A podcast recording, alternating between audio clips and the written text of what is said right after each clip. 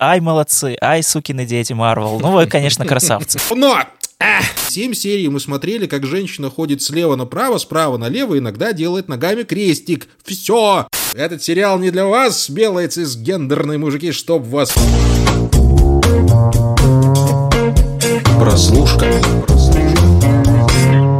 Всем привет, друзья! Это подкаст «Прослушка» от онлайнера, его ведущие Андрей Марьянов и Антон Калягин. Вот знаете, есть у многих ведущих вот такие вот коронные фразочки, которые они вставляют то туда, то сюда, но в основном куда ни попадя. Ну, есть такая фразочка и у нас с Антоном Олеговичем, потому что есть у нас с ним такая профессия — сериалы Marvel смотреть и обсуждать. Чем мы, собственно, сегодня и займемся, потому что мы а, в некотором недоумении от того, что только что увидели в сериале «Шихалк» или «Женщина Халк», аналог, друзья мои, которая, скажем так, по первым семи сериям была довольно легкой мишенью для того, чтобы мы тут глумились и издевались, и в принципе говорили о том, что все, конец пропало, закрываем эту лавочку. Но последние две серии нас в некотором роде приятно удивили, поэтому мы надеемся, что и обсудить нам будет кое-что. И да, самое главное, перед тем, как мы начнем, обязательно стоит упомянуть, что, ребятушки, если вы не смотрели последние две серии или последнюю серию э, сериала «Женщина Халк», кто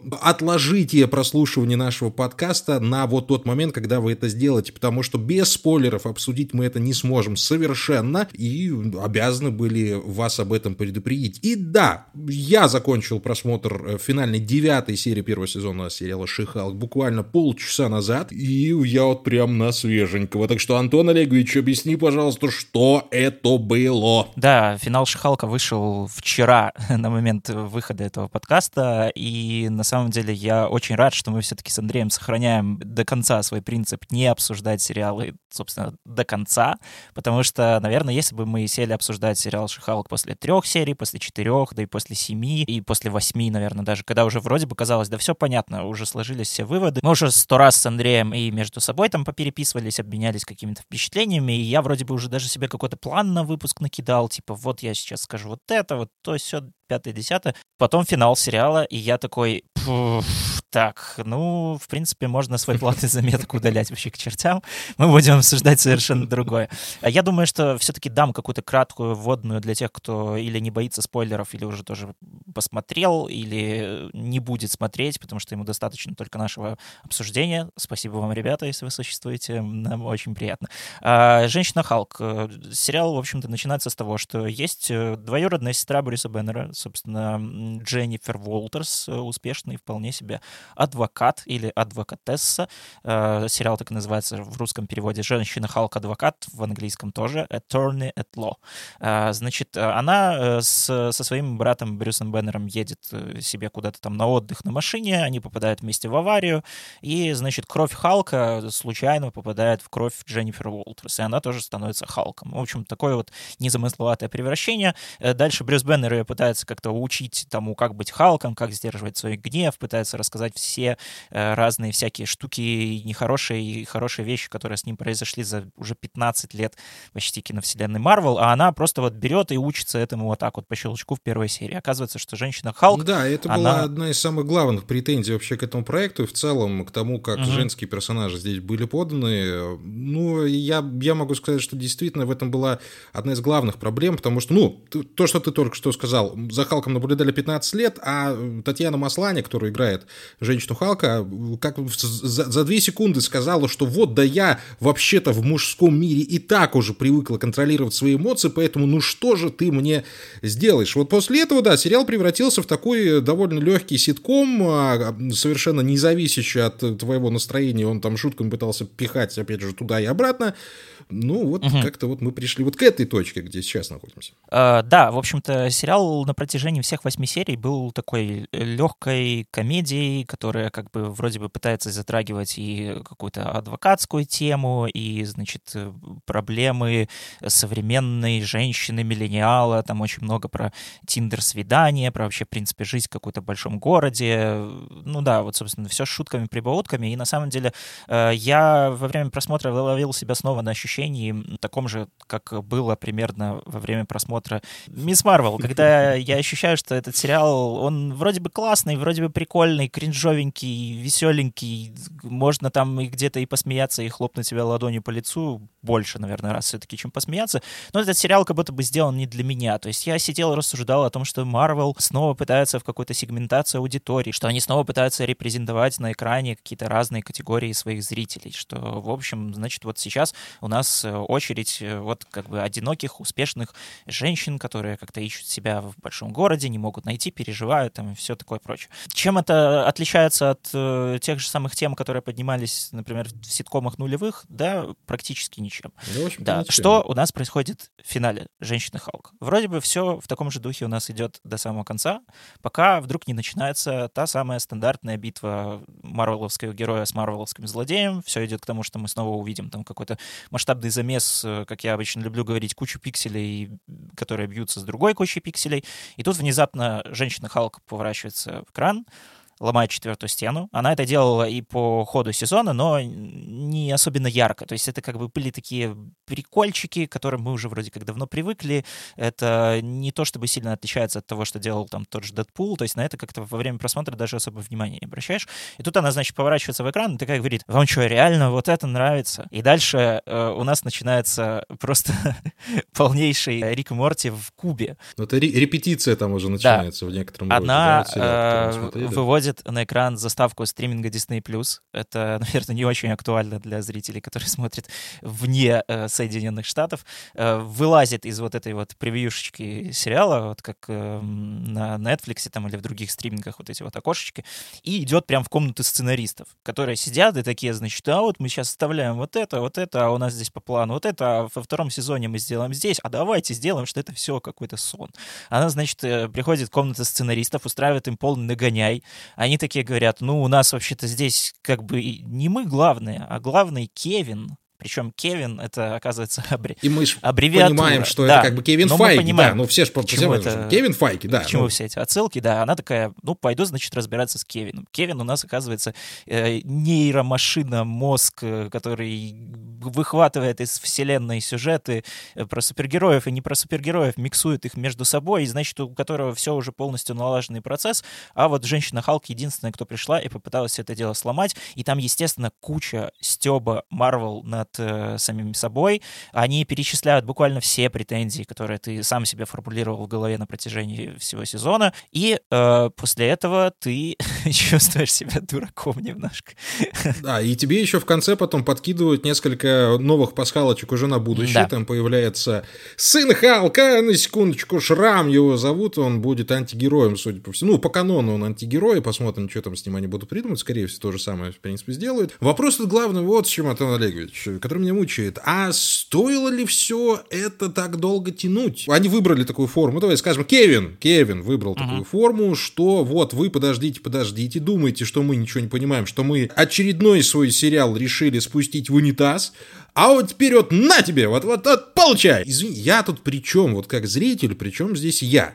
То есть мне уже не понравилась четвертая серия, мне не понравилось, э, как э, Шихалк тверкала в сцене после титров. Ну, для меня это было как-то совершенно странно. Если говорите про феминистические начинания и вообще сильных женщин, и потом крупным планом показывать, как женщина... Нет, она-то может это делать. Я не против совершенно, это было красиво, но это как-то не соотносится с теми вещами, о которых вы говорили все время. Ну да ладно. Зачем было ждать? Зачем было тянуть? Почему нельзя было сразу сделать из женщины Халка действительно прорывной проект, коим он прямо сейчас, после девятой серии, в общем-то, является? Опять же, в некотором смысле. То есть мы там можем заговорить с тобой про мультивселенные, про то, что это тоже не самый первый. И, кстати, вспомнить еще сцены семейной жизни, если ты помнишь, как там Дж- Джессика Да. Честейн и Оскар Айзек тоже выходили из своих образов и там шли в гримерку. Это даже для этого года не новый трюк. Но о чем думал автор? Что он хотел А, сказать? Почему в это все бы должны быть вовлечены обычные зрители, у которых и так уже от контента все рвется? Слушай, уже Дамер на втором месте по просмотрам за историю Netflix, чему мы с Антоном вообще не понимаем, как и зачем. И тут давайте мы с вами еще сыграем вот в такую игру.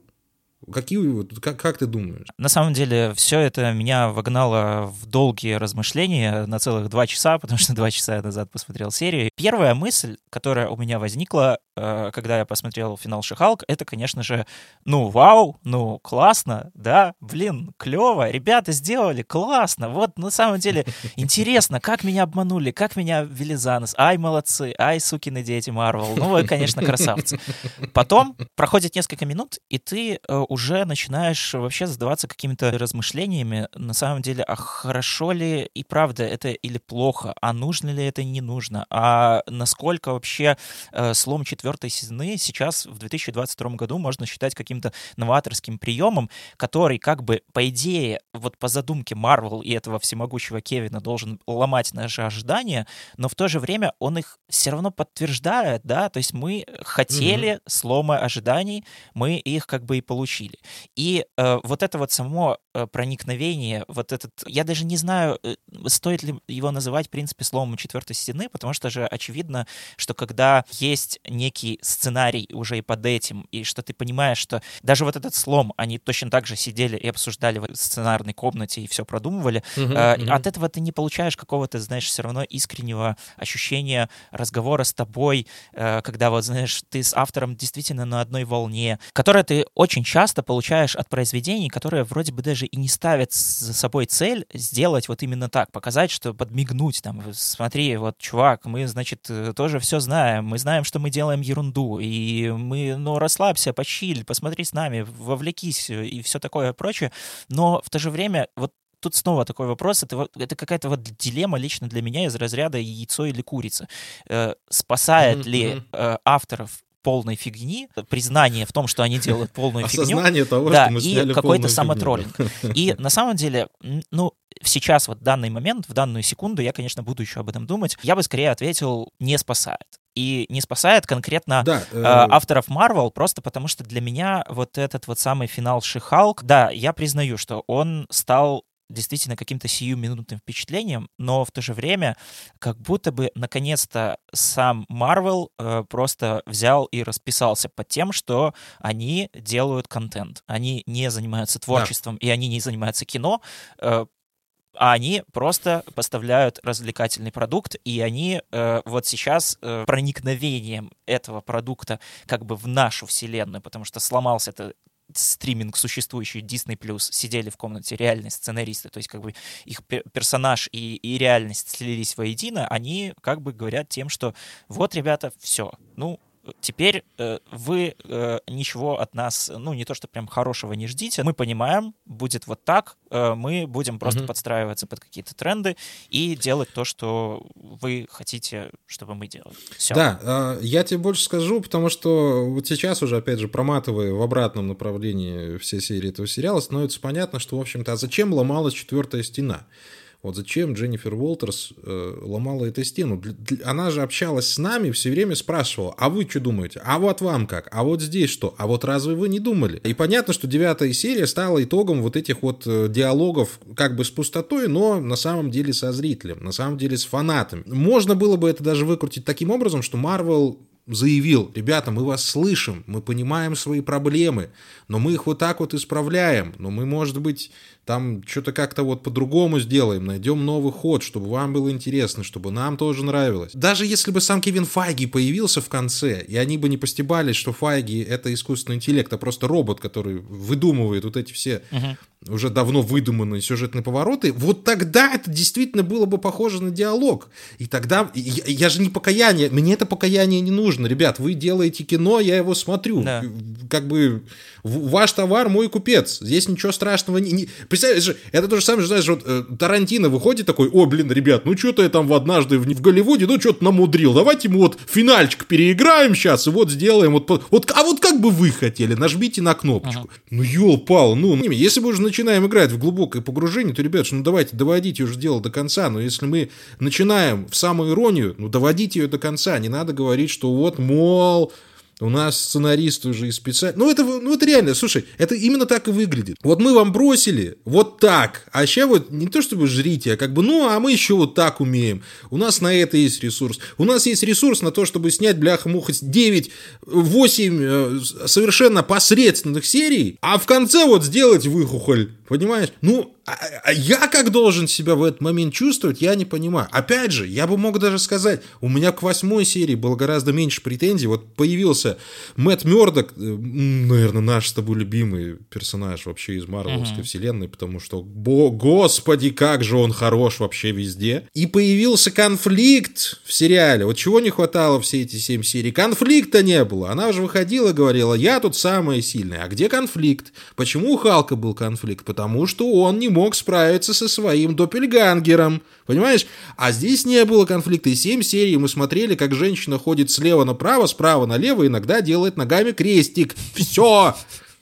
А в восьмой серии, вот конфликт, это же, ну, я не знаю, может быть, в сценарных школах по-другому как-то учат, но есть же слово, слово конфликт должно же звучать как-то в этих сериальных школах, понимаешь? К девятой серии, ну, стало интереснее, да, но вот ровно до момента, пока мы не поняли с тобой, что опять с нами играют. А я не хочу, чтобы со мной играли, я хочу кино посмотреть. Ребят, алло, ну... сколько мы уже кричим? У нас, наверное, каждый второй подкаст заканчивается фразой, да дайте вы нам хорошую историю, ёл-пал-то. Опять же, я бы сказал, вот давай представим, вот подумаем. Если бы сериал «Женщина Халк» начался с восьмой серии и продолжился девятой, и дальше там бы шел сюжет, вот мне кажется, вот это было бы интересно. Вот я когда восьмую серию смотрел, мне прям хотелось вот тебе написать, говорю, ну вот с восьмой серии наконец-то сериал начался. Там начали события происходить, там появился конфликт, там появилась проблема, там появилась дилемма. Понимаешь? Да, э, на самом деле, действительно, до восьмой серии э, создавалось ощущение, что это просто какой-то поток скетчей, которые э, в основном держатся на каких-то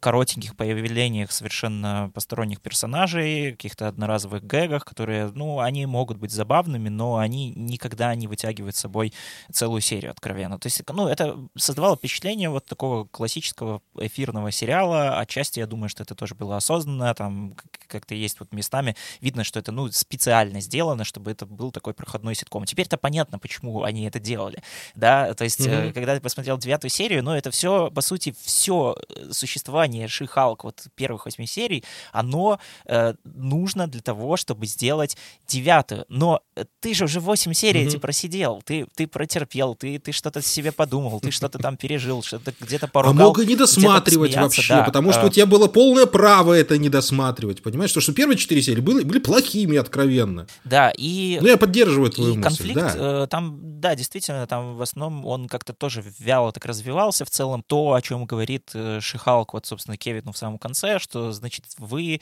там какими-то своими супергеройскими штуками убили вот эту вот всю линию мою разрывания между Шихалк и Дженнифер Уолтерс. Но на самом деле, справедливости ради, если вот уж Дженнифер, персонаж, которая влезла э, в нашу реальность, я могу ей задавать вопрос, Дженнифер, а, а неужели это реально была настолько интересная линия? Ну, она же была неинтересна. Я вообще э, даже э, долгое время себя тоже как-то ловил на том, что я не могу вовлечься в конфликт, который мне предлагал э, Шихалк, э, просто потому что я не могу поверить, в принципе, в тот факт, что в мире сериала кто-то сексуализирует э, трехметровую зеленую женщину. Ну, просто потому что сериал как бы вроде как пытается быть актуальным и каким-то злободневным для нашего мира, а в нашем актуальном и злободневном мире как женщину. бы э, да. э, тут, тут даже просто обычных чернокожих женщин-то еще не научились Ё принимать, а, а там она зеленая и трехметровая. И я такой, ну как-то ну, я не знаю, я просто не могу с этим справиться, не могу в это поверить.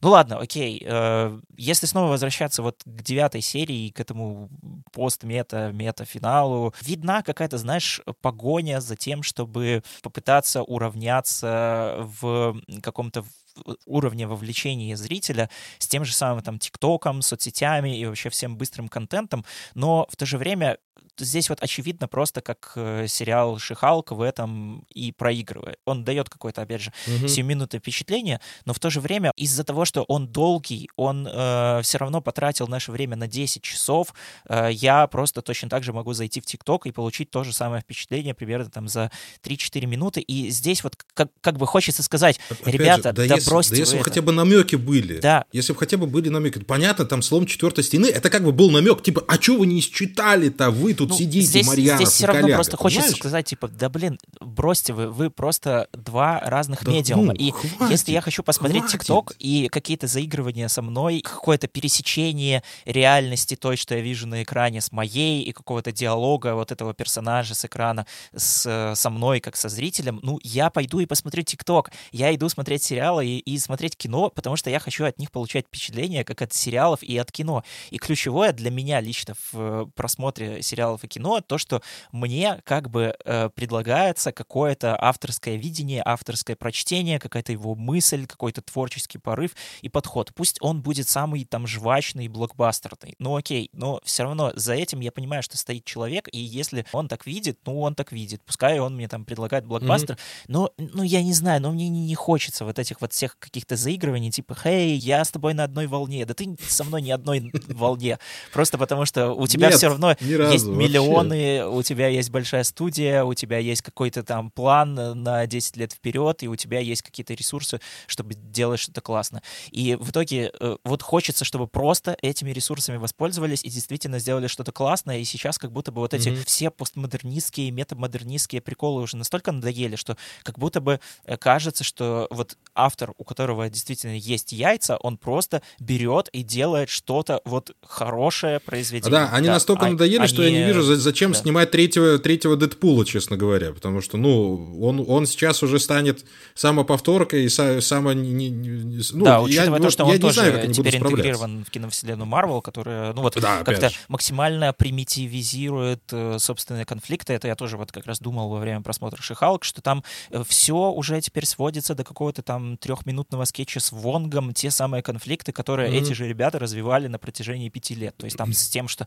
значит, Вонга вообще всунули просто туда, э, куда хотели. Если они пользуются какими-то своими супергеройскими способностями, они несут э, обычным людям опасность и все такое. Ну, в общем, у нас здесь это все решается просто за одну серию с каким-то кринжовым судом и, еще что там было. Опять, же, да, дорогой мой человек, я единственное, что хотел сказать спасибо, что здесь в сериале появилась моя многоуважаемая, можно сказать, любимая актриса Рене Элис Голдсбери, которую я очень сильно полюбил после мюзикла «Гамильтон», который все никак не могу заставить тебя посмотреть. Его надо посмотреть, он, это вечное искусство. Но! Эх, проблема вот в чем, дорогой мой человек. Я, в принципе, был в довольно нормальном расположении духа до просмотра девятой серии и, и даже хотел вот провести тоже, ну, мне тоже составлял план и хотел вывести сериал «Шихалк» вот в ту категорию сериалов, которые, ну, они не настолько раздражают, чтобы сказать, что он плохой. Да, он веселый, он, он забавный, он то, все, пятое, десятое, красочный, там много каких-то трюков, шуточек, прибауточек. То есть, ну, мне, в принципе, было, ну, нормально его смотреть, хотел сказать, я до девятой серии, понимаешь? Ну вот не хотелось мне его ругать. Да не потому, что там одни женщины там правят бал. Да нет, это все, ребята, это все детали и фигня, умоляю вас. Гадар снял «Женщина и женщина», после которого ничего про женщин лучше не сняли. Это вы тут уж поверьте, посмотрите, пожалуйста. Но как только вот начинается девятая серия, начинается основной замес девятой серии финала сезона, эпизода, и говорят, ну нет, ну не ходи туда, не ходи, Кевин Файги, не ходи. Ну вот зачем? Куда ты лезешь? Что ты творишь? Господи! Что бы на это сказала э, наша великолепная мисс Марвел? Она бы сказала на это, да вы этого не понимаете! Этот сериал не для вас, белые цисгендерные мужики, чтоб вас Бог не миловал, понимаешь? Ну нет, это так не работает, солнышки. Искусство, оно для всех, а сериалы есть искусство. Да извините, три буквы на заборе, это искусство. Ну не надо говорить нам, что, что мы чего-то не понимаем. Ну все, уже 22 год, мы уже видели все, что мы могли увидеть. Хотим чего-то большего? Да, быть может, но мы не хотим, чтобы над нами ну, откровенно смеялись и потешались. То есть вот она пришла к этому Кевину, да, что, чтобы сказать, что на самом деле весь этот сериал был буфонадой, а то я не знал, что он был буфонадой, чтобы переделать концовку, потому что всех, видите ли, достали концовки Марвел. Ёлопало, так сделайте концовку другую нормально. Да, это правда. Что, вот мало, э, что? на самом деле действительно ловишь себя на неприятном каком-то ощущении, что просто над твоими ожиданиями посмеялись и поиздевались, и, и снова, опять же, таки расписались в том, что, ну вот, мы делаем контент, все, это, это просто контент. И у меня вот такое вот ощущение было, на самом деле, когда я посмотрел Тора 4, что это вот э, фильм, который просто Тайка Вайтити из-за занятости сделал на коленке, и что-то там, да, были какие-то удачные эпизоды, были неудачные, но это просто какой-то вот набор сцен, которые как бы должны стрелять, и они самостоятельно действительно стреляют, но во что-то вот единое, цельное, оно абсолютно ну, как-то не складывается. Я, я, и... я, свои 5, я свои 5 тетри вставлю. Э, я воспринял Тора 4 как первый фильм Марвел для детей конкретно. Вот если его смотреть как фильм для детей, где-то от 6 до, до 10-11 лет, вот он ну, черт хорош. его знает. Слушай, там очень много ну, каких-то ну, шуток, я вот так его приколов, ну, которые ладно, не сильно не для детей. Да, да. И, и на самом деле я недавно почитал интервью с Кристианом Бейлом, в котором он сказал, что у него там, значит, интервьюер спросил, использовал ли он какой-то там свой актерский метод, ну, известно, какой актерский метод у Кристиана Бейла для того, чтобы готовиться к роли злодея в Торе 4. Он такой, зачем? Там же просто зеленые экраны, и я ни черта не понимаю, что происходит. Ну, и вот я такой, ну, Кристиан э, и в чем он, собственно, как говорится, не прав. А, да, а Да, ну слушай, и вот зеленый только... экран, ладно, зеленый экран, но даже производство кино-то вышло далеко вперед, есть же уже OLED-экраны, которые позволяют... Вот, вот «Мандалорец» снят а, на фоне OLED-экранов. Это такие да, большие это технология комнаты, Volume, вот, да, да, э, э, э, Панорамно стоят экраны, и актер может ощущать, ну, то, где он находится, там и освещение, ну, и как бы картинка прямо перед глазами. То есть, ну, есть все для того, чтобы создавать, ну, великие шедевры. Но мы опять оказываемся в пост-пост мета-мета. Вот Шихалк, э, вот это ощущение у меня закрепило, и, ну, тут как бы единственное, на что хочется надеяться, на то, что все-таки, если э, нам студия Marvel как бы дала понять, что они знают какие-то ожидания аудитории и примерно понимают, что мы думаем, и что их какие-то э, алгоритмы Кевина Файги настолько нас уже прочитали, что э, знают, чего мы хотим, то, может быть, они однажды все-таки проч- прочитают наши с тобой мысли и поймут, что мы хотим просто классного кино. И э, тут, на самом деле, я еще с твоего позволения выделю три минуты на то, чтобы рассказать про еще один мини-проект Marvel, который вышел совсем недавно. Это, uh-huh. э, господи, Werewolf by Night он называется. Вот, по, давай только без спойлеров. Я очень да. хочу посмотреть, но, ну, ну расскажи вот, вот без спойлеров, чтобы даже, вот, чтобы даже я не понял. Я очень хотел глянуть, да. Да, я просто кратенько расскажу, что это вообще такое. Marvel позиционирует э, «Ночного оборотня» как TV-спешл, то есть это как бы не до сериал, но и не фильм, и это такой первый их эксперимент в этом формате. Идет он всего 50 минут. Э, совершенно там события не связанные с основной киновселенной Marvel. Главной роли Гаэль Гарсия Берналь, он играет э, некого мистического человека, не человека, который приходит на собрание других мистических существ, которые решают, кто из них более мистический мифическое и более существо.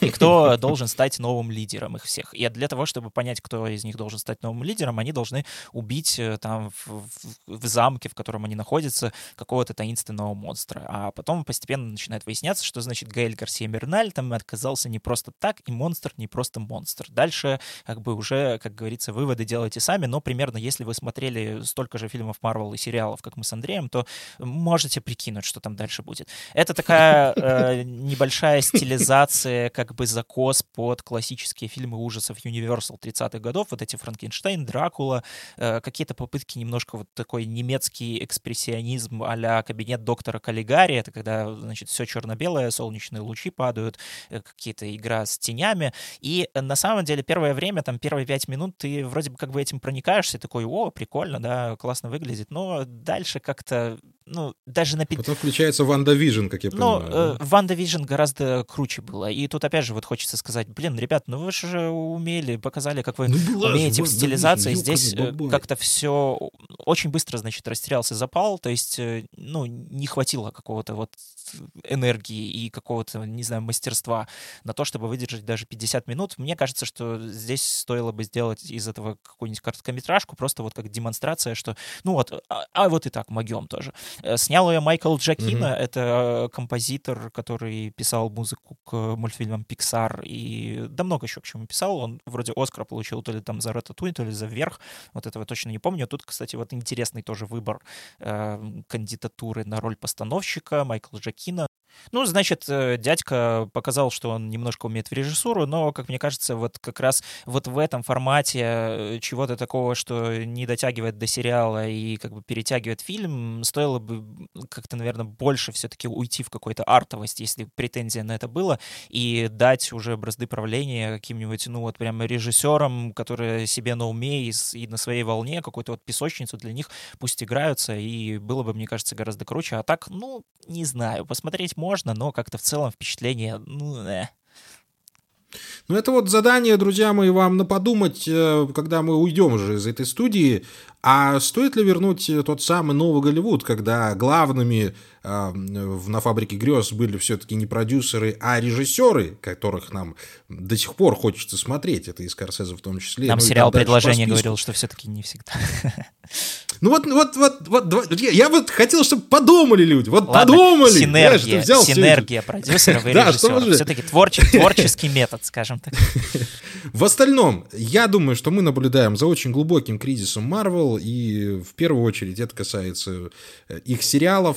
С фильмами тоже все ни шатка, ни валка. И «Женщина Халк», к огромному, наверное, сожалению, стала каким-то вот сгустком непонятно чего, непонятно где, непонятно зачем. С нами попытались поиграть, но в итоге над нами получилось только посмеяться. Из-за этого, к огромному, опять же, моему сожалению, я хотел легкого, спокойного сериала от Marvel, но не получил его даже здесь. Ну, может быть, конечно, будем смотреть и дальше. Сериальный мир нам часто преподносит сюрпризы, но пока вот так.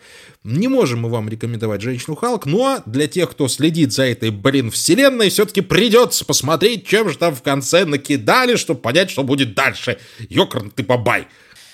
Но я думаю, что под самый конец уже стоит все-таки сказать два слова тем, кто хотел услышать от нас, что там «Сорви голова». Ну, в общем-то, «Сорви голова» уже официально появился в киновселенной Марвел, и в целом да неплохо все. Я ожидал, что его тоже сведут к какой-то там паре гэгов, шуточек и убьют весь тот вайб, который нам три года задавал сериал от Netflix, и который, видимо, будет повторяться уже в киновселенной Marvel, потому что нас ждет mm-hmm. еще один новый Давай. сериал про Сорви голову. Но Мэтт Мёрдок — это Мэтт Мёрдок, он, в принципе, тот же самый, он такой же, значит, у нас э, загадочно-саркастичные шуточки примерно в том же духе, в каком они шутили с Фоги, да, драка в коридоре была, естественно, немножко там тоже обсмеянная, обшученная, но все-таки была, каноничный костюм. Ну, в общем-то, сорви головой, все в целом неплохо, так что, ну, спасибо, что над этим уже окончательно не поиздевались, и ладно. Ребятушки, ну, на этом все, пожалуй. Э, я думаю, вы уже вполне э, создали впечатление того, что, что мы посмотрели, что посмотрели, может быть, вы, а может быть, еще все-таки посмотрите, несмотря на наши уговоры. А мы говорим вам до свидания. С вами были Андрей Марьянов и Антон Коляга. Это был подкаст «Прослушка», и мы встретимся с вами уже на следующей неделе в каком-нибудь волшебном мире. Да, Антон Олегович? Волшебный будет мир? Или еще такой? Не очень? ну ты прям вот как шихалк, ломаешь стену и пытаешься заигрывать. Не надо, нельзя. Все, как будет, так будет. Мы тут, мы тут авторы. Все, да, все. Все, всем пока. Все, пока-пока. Пока.